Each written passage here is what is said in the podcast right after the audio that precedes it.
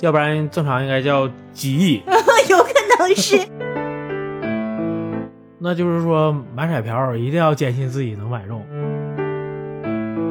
一起长大的话，他也得靠这个玉环来认。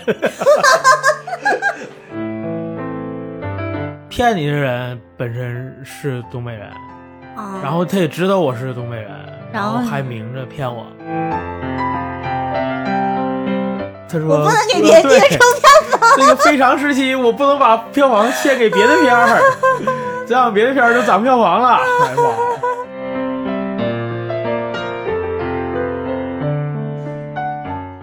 大家好，我是程小条，大家好，我是彤彤，今天是一期电影节目。我们来聊聊我们这暑期大热的一部传奇式电影，就是现在比较火的《封神》。嗯，这可以叫做玄幻，是不是？对，绝对是玄幻。说到玄幻，实际现在就是能拍出来的，呃，中国玄幻电影实际并不多。对，嗯真的不多，就是有前有，也就是像星爷爷拍的那些《大话西游》系列，也是贴、贴近这个与那个古玄幻，因为毕竟它也是四大名著当中，呃，玄幻的一部分，应该说也算有点儿，但是跟这个《封神》还不太一样，因为它的整个呃架构和所有的这个世界观都是不同的。嗯，我记得还有《倩女幽魂》也算是玄幻电影啊。嗯，对，但是那个都是存在于小情小爱的，并没有那么大的一个嗯嗯，大的格局吧。就这在对于我来看的话，最近这部《封神》呢，可能跟以往我们所了解的，就是《封神演义》有很多不同的地方。嗯因为毕竟《封神演义》它主要讲的就是女娲娘娘嘛，就觉得纣王昏庸无道，连他都敢调戏，然后就派狐狸精九尾狐嘛去上的那个叔护女儿舒妲己的身，嗯去让她去那个去诱惑纣王。但这一步它是不一样的，嗯他是被封印的一个九尾狐，通过纣王的血被唤醒了，他反而是真正的想去帮纣王夺得这个天下。这算不算一个给妲己洗白呀、嗯，其实按我们来说，就是往回倒的话，在呃商朝或者是夏朝的时候，九尾狐它确实是祥瑞之兽，好像就是从商朝之后，就是慢慢的他才转变成一个不好的形象了。不管洗不洗白啊，这个事儿基本还是这个情况。原来是妲己引诱纣王来做一些事情，现在变成纣王本身就想做这个事情，对，然后只那妲己出成为一个助力，他们更不像是那种就是你我的关系，反而就更像合伙人。给我我看来的观点就是，他可能是跟打你助攻。对对对对对，他俩就更像是这种关系，就是妲己完全是变换了一个角度来去做这件事情，因为嗯。老的那个《封神榜》，它的主线也还是以姜子牙，嗯、拿那个《封神榜》去，要是就是说白了，想给天庭选点公务员儿，哎，我我想到一个词儿，这个助纣为虐是不是就从这儿来的？哎，对对对对，确实是从这儿来的。帮助纣王是不是？对，但是嗯，这一版的那个纣王啊，真该说不说，确实是就是有型儿。很让人心动。是不是那个年纪是我妈妈或者是姥姥那个年纪的一个呃叔叔辈儿的人？但是他的那个整个那个形象确实有那个嗯天子的那个感觉，并不像以往的那个呃以前那个纣王给人感觉，哎呀这就是个昏君，但这个看不清他到底昏庸不昏庸。这个纣王这个形象，在我的这个感觉中，虽然啊，虽然那个费翔大哥还是有型有块儿，但是对于我这个印象中，纣王应该比这个费翔老师在再再壮实一点。嗯，就是这个壮，可能不一定非得是肌肉的壮，而是说，嗯、再再发福一点儿。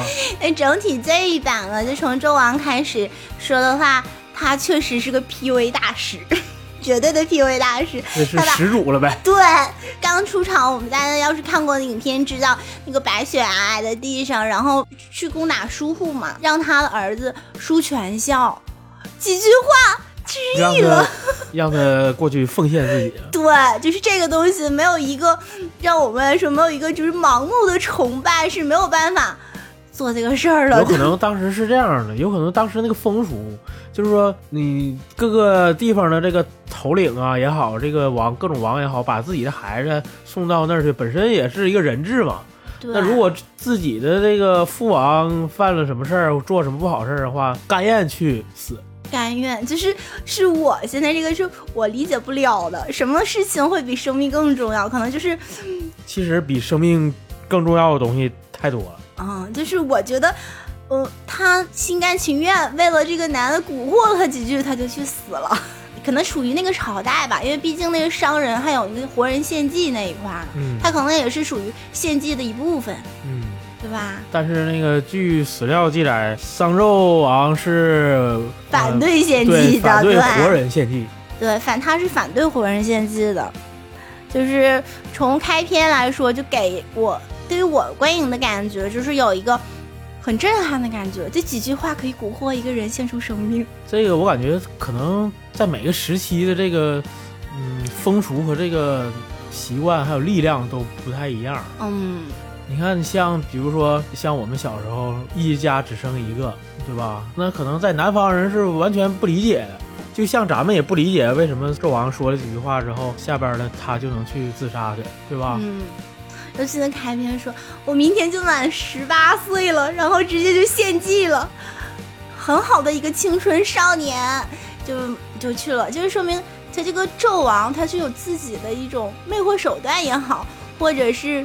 人文魅力，他这个我感觉也不特别算是献祭吧，因为他这属于是劝降他的父亲，然后失败，然后自己就相当于自尽了，啊，一个一个决心，还是他的死也是为了要劝他父亲，就不要，可能他的考量也是如避免战争。对吧？有可能这个号，因为还有一成的人呢，可能说如果我牺牲的话，我父亲是不是就跟他就能有一个和解？就是劝降，劝降未果。就是觉得开篇就是挺震撼的，而且那个雪地呀，包括那个感觉，我看的时候开篇有点那个全游的感觉。啊，是有点就是中国全游。嗯，就是也希望这个系列能真的变成中国全游。是，我觉得开篇挺让我震撼的，就是是我以往看过这种玄幻片儿。没有的那个开篇，希望以后发展到以后管全游不叫全游，叫欧版封神。封神指定是我预计就是有很多质来，因为刚刚开始就是我个人来讲的话，呃，因为这个片儿从筹备到。拍摄到我们今天看到九年半的时间，因为我很早就知道这个片儿，我当时合计拍这么久，就是积累了这么久，会不会是个烂片儿？因为毕竟它是三十亿的投资，这个在十年的这个积累的话，三十亿投资对现在来说可能不算什么，但是五六年前或者说十年前，它是一个很大的一个投资了。就我当时说，哎呀，这么多钱，万一像某城是不是，就就。就不行了。还有那个之前，我不知道大家知不知道，也有一版《封神演义》，就是也是有很多位大咖演的，当时投资也很多，但是不该了。那个确实是不拍了，我当时对那个还是有很大的期待的，对这部并没有那么大的期待。但最后他我呈现给我面前的时候，让我眼前一亮，真的让我个人的观影就是眼前一亮。包括妲己的出场，她的那种呃按表演来说，形态身体表，就是她的那个所有的那个感觉，就让你觉得她就是一只小狐狸。那你对妲己的这个选角感觉还满意吗？我觉得。满意，它有纯净的感觉，并不是原先的。我们对妲己的印象，嗯，就是从大部分它都是个很魅惑的感觉，就是它就是勾人的感觉。它这是它有纯净，它有狐狸原生干净的那个感觉。我不知道大家养过狐狸没？我之前本人呢是见到过，就是真正的狐狸的，它的真的是会让你有一种被勾住的感觉，但是你还会感觉到很纯净，就是那种它真的。把那个狐狸刚开始的那些动物饰演的就很很贴近，很贴近，有一种野性的感觉，并不是完全的，就是我从那个九尾狐穿到那个舒妲己的身体里的时候，我就变成个人了。它不是，它还有留着狐狸的某一些特性。这个就是以以往的那些，呃，过去的那些片子是没有的。是我你看，你看像嗯范冰冰演过，对吧？嗯，也算很成功。然后再往前推，傅艺伟演的，他们都是以人的角度去演这个脸，并不是现在这个纳然这版的，他是把瘦的那一面也展示出来了。然后我觉得演的挺好的，就是可能不像传统意义上的那些，就是看的妲己的那个感觉，但是我觉得还是很可以。不知道你怎么认为？我感觉包括纣王，我刚才说了嘛，不是离我想象，比我想象的要稍微差一点点，差一点点儿，要嗯。要要单薄一点点。对，这个妲己这个演员，那个 在我感觉里要胖了一点点儿，我感觉应该再稍微瘦点儿，可能更形象。嗯，我觉得他不胖，是吧？就是他我我，不是说他胖，嗯，他不胖，我是说如果他在我心目中的这个角色形象应该再稍微瘦一点点儿。啊，懂我意思吧我我我大概了解，嗯可能他因为他选角，他选的他这个纳然，他本身是俄罗斯人。啊，啊，他不是我们中国人，嗯他的骨骼、骨架，包括他整体，他也要就是偏就是欧洲一点儿。嗯他他的呃，他是蒙古和俄罗斯的混血，嗯，呃他是是个欧美湖呗。对欧美湖，可以可以这么认为，因为他的骨架是在那儿，不像我们，就是因为正常我们以前看的好像都是书库那个位置好像是南方的狐狸，我记得吧。有点忘了，但也好像也有大雪，那应该也是偏北方一点儿的。对，嗯，偏北方一点儿的。嗯，对，有一个开头有个雪的那个，我觉得如果给那个纣王像你打分，你可能打八分，差不多。啊，八分是吧？我给纳然和打的话，也就是八分，到不了九分，因为他对。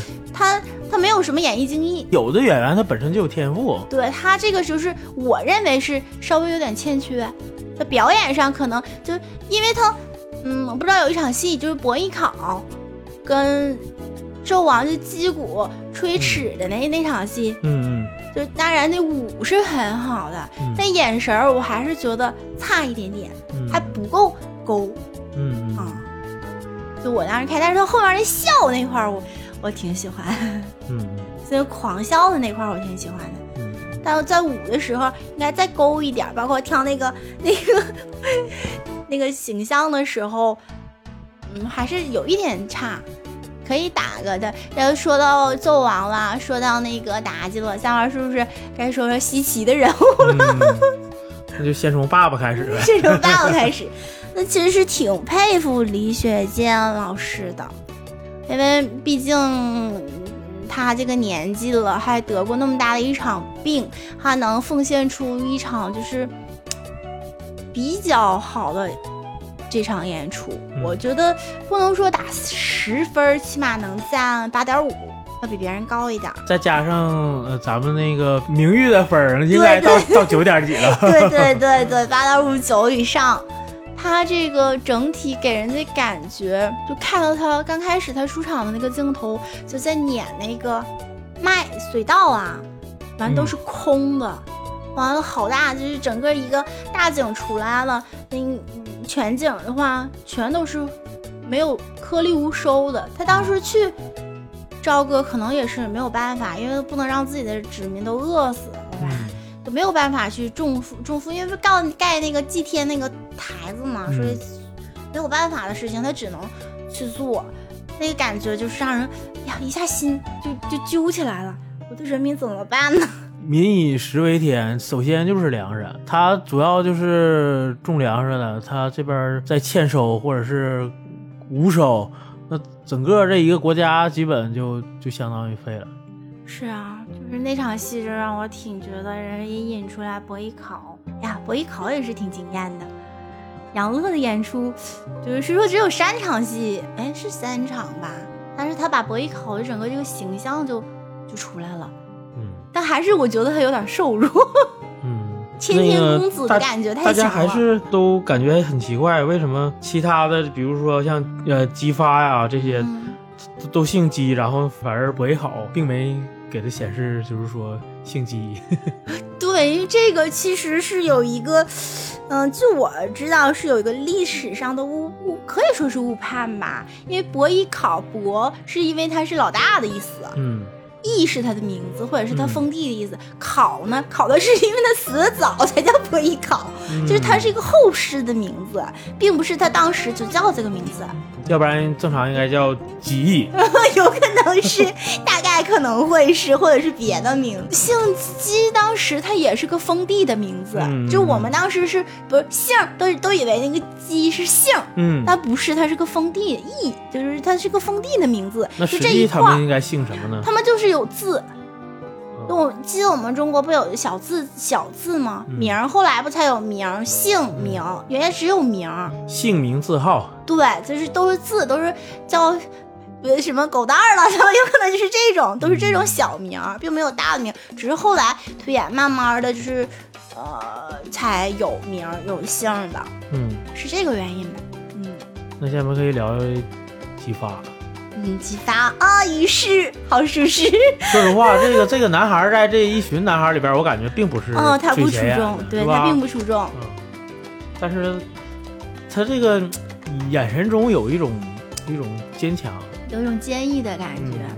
就是他刚开始信任纣王的时候，那种莫名的信任感、崇拜感，简直就是他把他才当成了父亲的感觉。我是小小迷弟，我的小迷弟，对小迷，完全是小迷弟。哦，一切都是为了我的大王，我的大王就为了他的旨意。他不是，他不觉得他做所做的那些事情是有问题的，就是被 PUA 了嘛。就完全 PUA，而且还觉得他父亲好像做的有点不对。当时在他的角度上看来，啊，对啊不，应该连联名师大，因为他不就是跟着那个殷郊逃的时候，发现那四大那个伯在那块儿想想反嘛。嗯，那个那段戏，哎呀，那段戏确实挺那啥的，挺好的，而且就是在那个时候就看出了那个文王善筹，就是他那个筹就嗯，是算。算卦的那个卜算之术。说这个算的那个彤彤可能还 了解一点，啊，对都是要了解一点，因为传统文化嘛。包括咱们这个电台的新名字也是算出来的。就是这卦象，因为嗯，其实它就是一个概率学。就是现在来说，因为大家好了解的话，它就是概率学，就是从古代一直积累到发生什么事、发生什么方向的时候，你推出来、推演出来这个东西，其实它真的是八九不离十。就不能说完全的跟着这个卦象走，它大概的是所有的都按着可以大方向，它是这个方向，它可能嗯细枝末节上会有一些分歧，但是就像我们有主卦嘛，有那个变卦嘛，嗯还有最后中中之中卦，它每个卦象它是不同它，对称的是不同的那个时期。嗯就是往回倒一下，你像那个文王的六十四卦，不就是从嗯几场来了吗？嗯，然后他还有个鸡蛋，知道吧？嗯，也是他呃开始往外往往外就是推演的这个才有，呃，我们现在周易周易就从这来，嗯，我就从这么一算好几千年了，嗯这个东西。纯纯积累出来的经验，纯是中国一个传统。对，我不知道你看没看那个前一阵电视剧就《还原》，呃，看了一点，嗯是张译和董子健演那个嘛？里边那个张鲁一那个角色，他就也有一个挂盒，是专门啊算算卦的，走哪儿都带着，对它特别重要。是龟甲那个钱币的还是啥的？呃，一个小盒里边啊是有几个小条，啊，然后一打开之后里边是什么样的，它就相当于是一个卦哦。对，有很多是就是都不挂，但是现在可能说是我们这个方面，实际我们呃在古代来说，呃，干什么事儿其实都要是问天的。嗯，为什么要祭天呢？就是老天会给你指示嘛。这个你说存不存在？就是说信则有啊，不信则无啊，是不是这呃，样？你可以理解为吸引力法则，嗯也可以因为你坚信一件这个事情，它有可能就会成。嗯这是很大概率的。你要不信的话，它有可能，因为你自己本身你都不相信这件事情，它怎么会成功呢？那就是说买彩票一定要坚信自己能买中。其实你可以这么想，因为我们话说说回来一句话，人是要需要布施的，嗯就是从六六艺来说，第一项就是布施。你得先花出去，你才能挣回来。就是在我，因为我比较信命理这个嘛，就是我就是喜欢呀，有点什么事儿，比如说今天伤了哪儿了，我可能就呀救助一下，就把这个钱散出去，有可能就是我心理作用啊，可能病好就快一点儿。那你这个 有点点费钱呢。对，确实有点费钱。首先得先有施出去的钱，对不对？对，就呃，咱们说啊，说封神，下一个人物，嗯、你看于适演的这个，然后还有那个殷郊，嗯，殷郊，殷郊殷郊，我是感觉这几个男孩里边比较有特点。比较有型，嗯 而且演的，呃，他在是说就是这个自治团里的这些人，每个人都有特点吧，嗯但他身上的特点让我觉得心疼。我感觉这个形象就是应该演那个殷郊。对，而且导演选角很完美，他结合了袁泉老师和飞扬老师，就是有的特点，一看，呀，真像他俩的孩子。就是他这个感觉就是比较，呃，向外，然后比较稍微比较张扬一点儿。对这个就真的就不适合姬发。对他确实不适合。对，姬发应该是一个稍微低调一点儿的孩子。嗯，所以这个选角，这这这这这几个年轻男孩儿演这个选角，我还是挺感觉挺好的。对，还有那个，啊、殷郊是退伍老兵，还有个趣事，当时选那个他来这个剧组选角嘛，当时跟他说好所有条件啦，什么每个月有培训啦，然后还给你开工资，然后他来的时候以为是传销主子。以为他是被骗到了，然后看这么多人害怕怎么办？我是退伍军人嘛，本身他是，他想说我要用我的军人的形象震撼一下，这不能骗我是吧？然后打了一套，那个面试时打了一套军体拳，嗯，就说就是觉得哎呀，心里面有啊不是骗子，我是我中国的军人，你们不可能骗我。还有这个比较有趣儿的事儿，我觉得嗯可以分享给大家听一下，但是确实选角挺好的这个。不过确实有，就是说以这个拍电影为这个噱头来，就是说传销也好，还是什么诈骗也好，对大，家都包括选演员收钱的，我觉得我们知道这个事儿确实挺多的我。在北京说实话也遇见过哦，你也遇见过？啊，对，包括嗯、我北漂时候那个当过酒吧的歌手嘛，嗯，有一些就是面试什么的，就是收你这个手续费什么的，然后之后就不了了之了。好多。对，而且挺多还是怎么的呢？骗你的人本身是东北人，啊，然后他也知道我是东北人，然后还明着骗我。那就太不顾这个老乡的情分了。我也不是说 说黑不黑，就是说谁，就是说我只是叙述一个事实。对，就是在哪儿都有坏人，在哪里都有好人。对，但是但是骗我也有外地的啊，也有也有南方的，哥哥就是说，下回注意点，别被骗了。就是有的地方吧，他给你带进去之后吧，里边就都没有手机信号了啊啊，啊，真的？就这种，就有的那种地下室啊什么的哦天啊！啊，给带下去，然后他在那儿里边有那只像办公的一个。我忽然觉得庆幸，你知道为啥我觉得庆幸吗？嗯因为那阵儿没有棉被，嗯 是吧？是，现在想想挺后怕。这阵儿是我我是不敢，就是说实话，当时不怕，因为嗯，当时因为认为是机会，都想去对没想那么。多也。对，都认为是机会去试试，这也很正常。等到那之后，他说让你交多钱多钱，那那就那就那就交呗，对不？然后回家等信儿。啊，对，然后回去就不了了之。对，大多数也都是这样的事儿了，但是还好，嗯就是、呃，舞蹈嘛，这咱咱也比较了解嗯那个蒙古族的汉子，他的这个审美让我很赞成，就是他现在这个这部戏的整个这个画面非常好看。如果我是美术这一块，呃，我就建议大家，如果听众朋友们可以去，真的是走进电影院，最好是选一个 IMAX 厅去看一遍，真的强推。就是除了演员的表演了，包括这个场景了，所有的这个环节都特别好。还有一场有一场戏，就是我不知道你记不记得，就是那个嗯，在大殿上，呃，黄渤老师演的那个姜子牙去献《封神榜》嗯带着哪吒还有杨戬，他们打出来那场戏，我觉得特别精彩。嗯，那个整个画面的那个感觉了，包括人家整个人员调度，咱就不用说了，包括特效，给人感觉特别震撼。嗯嗯尤其哪吒，哎呀，太帅了，嗯 跟以往哪吒不一样。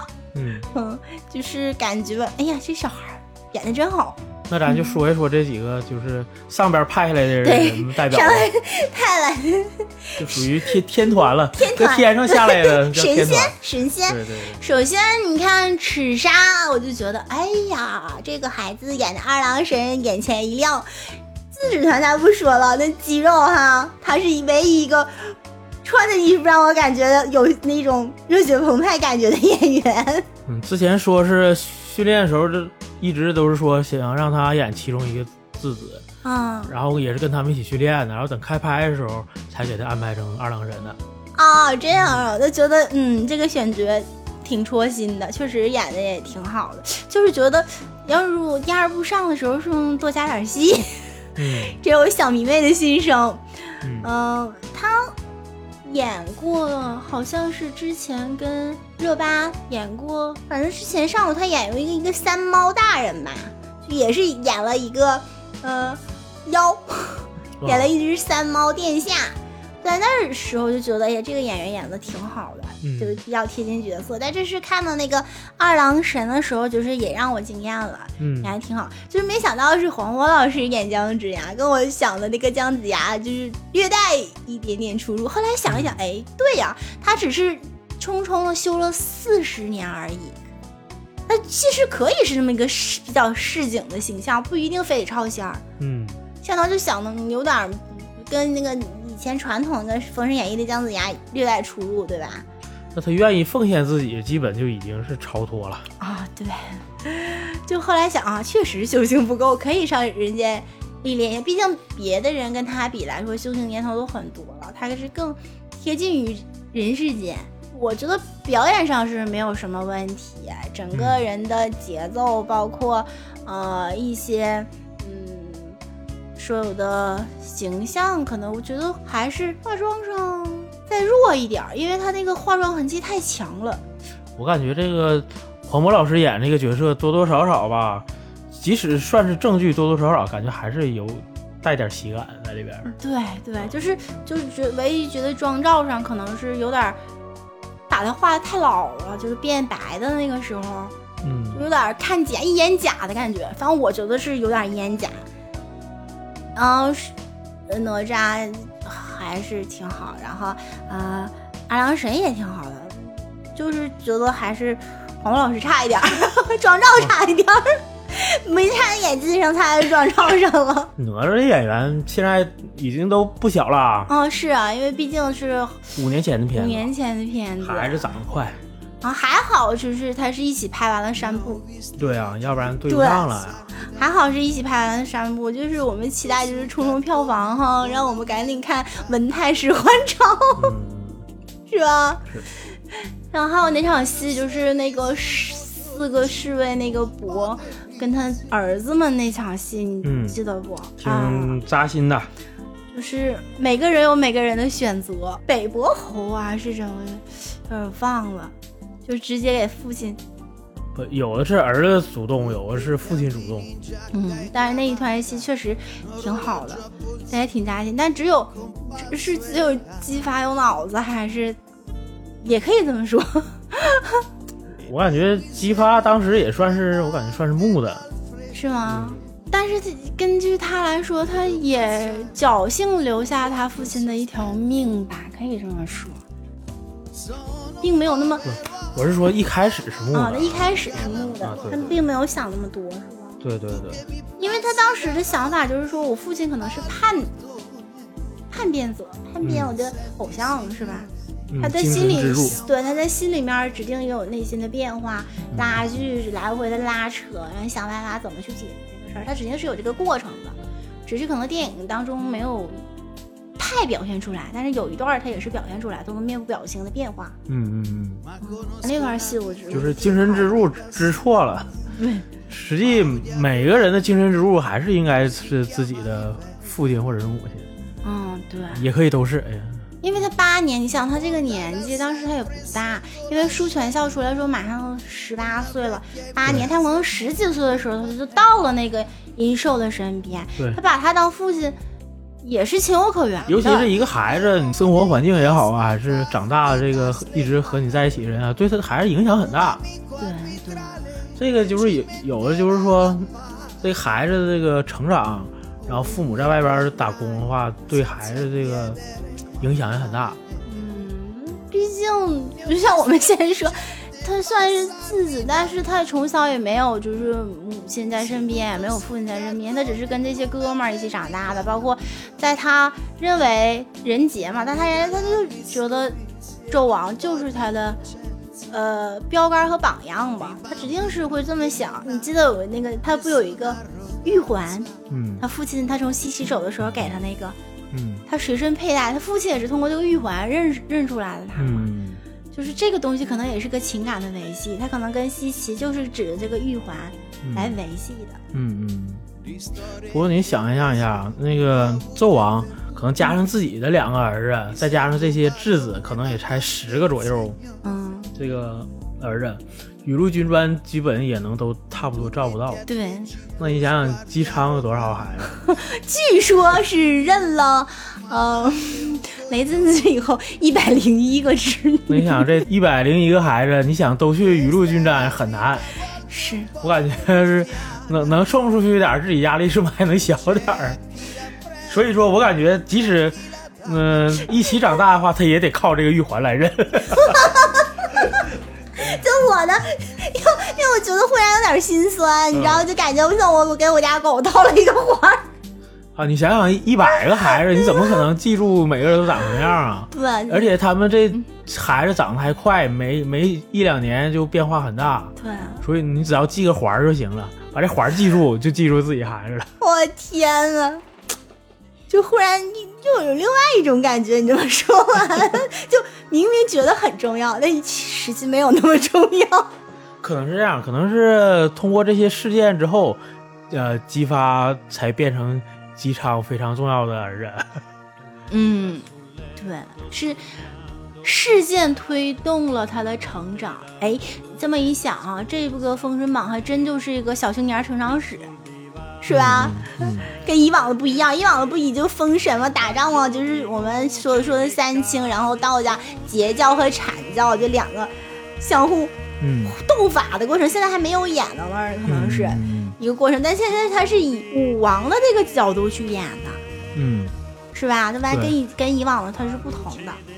嗯。小青年成长史可以这么说，让他成为一个嗯盲目少年到了有自己的思想，然后如何成为一代君王的嗯一个过程，嗯，角度是不同的。对，这个其实我感觉应该他是主角，嗯，要不然如果以姜子牙为主角的话，他一开始就不是这个开场了。对，就不是这个开篇儿了。所以说，嗯本片还是以这个正常就是应该是武王是主角。嗯，不同的角度吧，就往前推进。现在就是，嗯，截止到今天大概能有十七、十八，就是挺快，都大部分都是自来水是水。上映了，十六两周，两周，两周时间，十十多亿，这就是预期票房。哎呀，努努力哈，是不是让我早点看呢？文泰师还朝，看我家四将是吧？这是比较出名的。我们说我们中国的传统的四大天王，嗯还有那个咱可以预测一下，最后到截止下线，这个票房能有多少？猜一猜，预测一下，我算三十五，三十五。三十五到四十，四十吧。怎么三十亿投入这么十亿？但是他们票房不是四成分成吗？但是它基本得二倍以上对，因为你钱回笼的多，我们才能看到。我认为是中国目前为止比较史诗级的这种神话，嗯就是这部了。就我看到我的，我觉得我自己还比较赞许的。整个，嗯，某某瓣儿开现在是开九点二，嗯我觉得已经是很高了，就是这类大致这类题材的。反正我老婆现在已经变成这片儿的死忠粉了，每天都查票房，看那个每天的票房呃到多少了到多少了。今天昨天吧，昨天我还问他说说下周咱去看哪哪个别的电影呢？她说不看。嗯，我说为什么不看？我说他说我不能给别的对电影票房。这个非常时期，我不能把票房献给别的片儿，这样别的片儿就涨票房了，哎呀妈，着魔了！就是我感觉我老婆就被这片儿 PUA 了。这就是自来水嘛。像我，我就是完全当时觉得，哎呀，这种片儿以往都是烂片儿。我在心里中定位，我可能就是最多拍的好，嗯开分儿六分儿，六点五，可能最高也这样，撑死撑不过七分儿，就是我心里当中的一期。但开分刚开始的时候，呃，就就就还可以，然后越开越高，自来水越来越多，可能有很多都是我们这大的小女孩觉得，哎呀，自指舞太帅了，一定要去看看去，又是一百片里边没有的。这个我老婆最近这个不光是不给别的电影增添票房，还要拉着我去二刷这个《封哦，》。对，这可以二刷，我建议二刷、三刷都可以，因为你每看一遍，你可能会发现新的那个看点、新的故事。啊，因为看第一遍的时候，你可能就没有那么多的想法，就是先看；但第二遍的时候，可能过多的分析每一个镜头啦、镜头语言啦，每一步往外推进的是什么什么过程。就像我就觉得，哎，为什么雷震只从那么个小婴儿长那么大那么快？可能我中间又出去了，我不知道这个中间是不是交代了。啊，并没有，并没有。并没有，这就是我比较期待的，就是一百八十分钟这个无删减版版本。对对，我也很期待。不知道是能在院线上映，还是能在网络上放。我希望就是网网络也行，网络也行。你你你电影院上来之后，如果在影院上映的话，可以给大家更多这个二刷对，的理理由嘛。对我要是看的话，我一定要选 IMAX。但是我们现在沈阳只有四个 IMAX，就是锐减，这是让我很费解的，可能是票价的原因。嗯但确实是你这整个观影感受你是不同的。嗯，我之前看的这个普通的影院嘛，我就觉得没有那么震撼。如果要是跟 IMAX，虽说它是二 D 的，但是我也觉得应该要比这个普通的影院要好。所以我决定过两天，呃，再去二刷。啊真的去二刷。对，真的去二刷。真的我合计会去把这个二二刷留给这个无删减版呢。呃，或者是无删减版的时候再看一遍。嗯呃，因为嗯我就像我说的，你可能看每看每一遍都会有不同的那个感觉。嗯都有的地方，就像我可能第一遍看的时候没有那么仔细看呢，所以我内容也没那么细的去琢磨去。嗯你就像那个比干，把自己的心拿拿出来给妲己吃的时候那一段，嗯，就让我觉得可笑的是，纣王那么残暴的人，然后竟然说怎么能滥杀无辜？因为是伤要要不伤了他的哈基米嘛，要伤了他的妲己，他就说你怎么能滥杀无辜？我当时，哎呀，这个不愧是会 PUA 的君主。嗯，我我给我的感觉啊，就是说，是不是更多的女生更喜欢这个片子？对，是不是因为里面小鲜肉多呀不是呀？他有一种呃少年感，有一种荷尔蒙的那个感觉。就是说我我感觉啊，也就不至于这么就是说喜欢或者支持的，不至于这么疯狂。对于一个男生来说，男生观众来说啊，啊，我感觉不至于就是说这么支持。我支持他是因为他是一个不错的国产电影，所以我才支持的。而且这个题材还少，我是因为这个支持的。包括那个我身边的一些男生的朋友啊，包括烟圈啊，啊都对这个片子这个评价不是特别的高。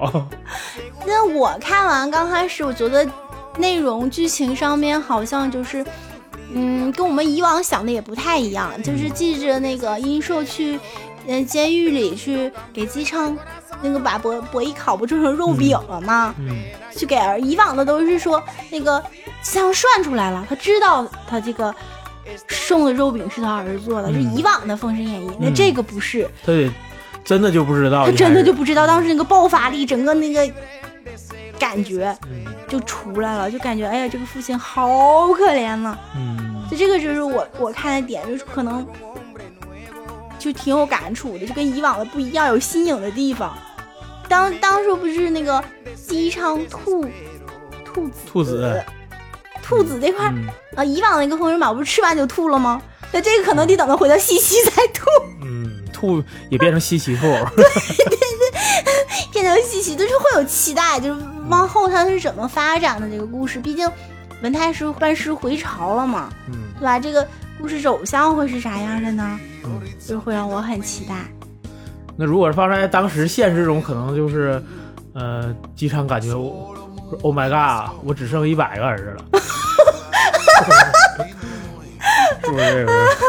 但是伯邑考对他很重要啊，他伯邑考就是他的接班人呢。如果是皇帝的话，就相当于太子，对呀、嗯，他就是城都交给他了，对他已经是接班接班人没了，我弄啥嘞？我怎么弄？没事，还有一百个呢，那当时他不会这么想，嗯，那肯定了吧，嗯，就是重点培养的嘛，就对所有的东西他都是亲自传授他的，而且，哎呀，也就是说，如果要是没有这个以命换命的话，这个未来这个周武王可能就是他这个伯邑考但是伯邑考，按照我现在来看，他并不适合，并不适合当君主，是吧？并不适合，那有可能会呃，他可能是建国之后，他可能可以就是说禅让制，对，禅让。这个片子也好，或者是以往的片子也好，它可能是一个因为周重礼嘛，嗯就是特别重礼，嗯，他这个人就太重礼了。我感觉他适合当个相，对对对对对，我俩的意见是一样的，他适合辅佐，他并不适合去把这个国家撑起来，嗯。他没有雷霆手段。嗯，但是目前看了那个，嗯、姬发也不是那么适合当王，他适合当一个武将，嗯，嗯。确因为实他，想的可能没有那么多，嗯，但是不排除他未来是一个好君主。对，你就看未来走势呗，就希望大家多多冲票房。万一就是舞蹈一合计都这么好了，可能新年让我们看上第二部了，就不用等到明年暑假。广大这个观众其实都想早点看到这个第二部，至少我现在是挺期待的，像邓婵玉啦，是不是？然后到时候土行孙啦，这些角色哈，就我们知道的这些角色都是啥样的？黄飞虎对，嗯都是什么样的一个形象出来的？都是有什么方式去演绎的？这个，嗯，嗯，除了彩蛋里边的角色以外，目前还都保密。对，还都保密。哎，对，还有一个挺惊艳的，就是为什么要把夏雨老师一个申公豹画成一个像大猴子？实际这个在自古的这个《封神演义》这个形象，基本也差不多是这种，是个大猴子吗？不是不是猴，就是属于连毛胡子吧？连毛胡子这个画的好像个猴子。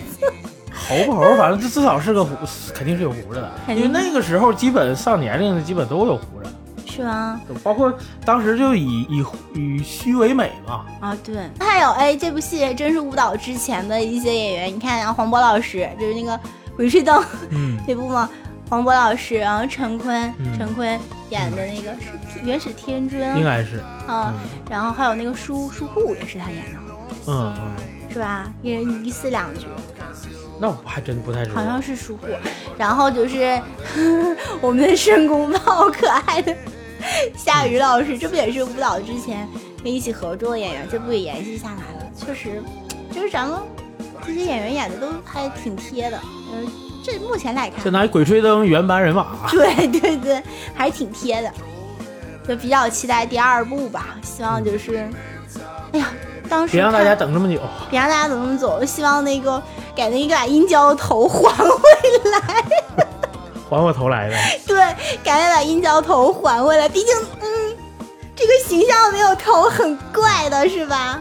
那么啊，绑的很漂亮的，嗯，其实这个这个贺岁档就就可以上了。可以上，可以上，可以上。就希望这个票房再多冲一冲，直接让我尽快的看到。嗯，其实，在这个我们这个现实中呢，这个呃，彤彤就是我们这个小剧组的这个制片 啊，所以这个关于上映这些事儿，实际也是制片跟这个院线这边就联系和出品人。然后就是它主要是那个发行方。对对，所以这个发行方先先有机会，比如说这边说了发行这一块儿呀，这个排两排挺好呀，嗯，反反正好，我会因为发行是什么？发行跟那个出品方一定要是回笼资金最快嘛，嗯因为这片儿已经拉的很长了。其实目前为止，真的像这么长的筹备加拍摄，据我所知，就这种片儿太少真是少之又少，基本一个是电影立项能拉十年，从剧本筹划一直到现在拍完的，目前为止是很少的。所以说这个彤彤比较这个关心的就是和制片相关的这个事儿。